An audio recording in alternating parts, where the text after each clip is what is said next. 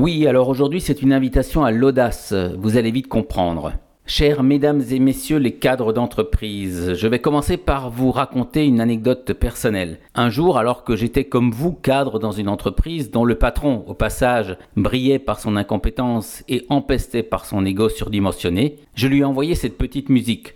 Les auditeurs d'Azur FM me pardonneront cette grivoiserie, mais je sais qu'ils aiment bien aussi sourire, donc voici cette petite chanson que j'ai envoyée à mon boss. On s'en va les couilles, on s'en va les couilles, on s'en va les couilles, couilles, couilles. Mesdames, messieurs les cadres, si je vous fais écouter cette air de révolte, c'est parce que j'ai pris connaissance il y a quelques jours d'un sondage vous concernant. Vous êtes 54% à rêver d'un changement dans votre vie professionnelle. Oh, l'insatisfaction des cadres est une vieille histoire. Souvenez-vous, en 2002, la Française des Jeux en avait déjà fait une publicité. Restez célèbre. On l'écoute.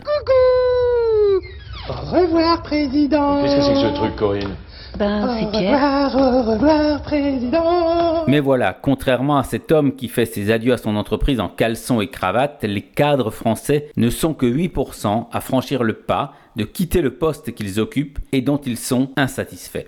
Face à cette situation, le site Cadre Emploi vient de lancer une belle campagne de communication.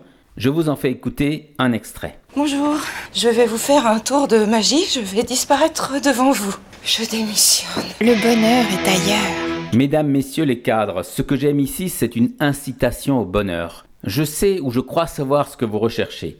Vous recherchez un travail qui donne du sens à ce que vous faites quotidiennement. Alors oui, engagez-vous dans ce qui vous convient et non ce qui vous restreint. Vous ferez ainsi du bien autour de vous. Et n'invoquez pas les risques du chômage pour rester coincé dans vos peurs. Le marché de l'emploi des cadres ne s'est jamais aussi bien porté. Il affiche à peine 3,5% de taux de chômage. Lorsqu'on fait le choix de fermer une porte, d'autres portes s'ouvrent et vous verrez que l'air de la liberté fait sacrément du bien.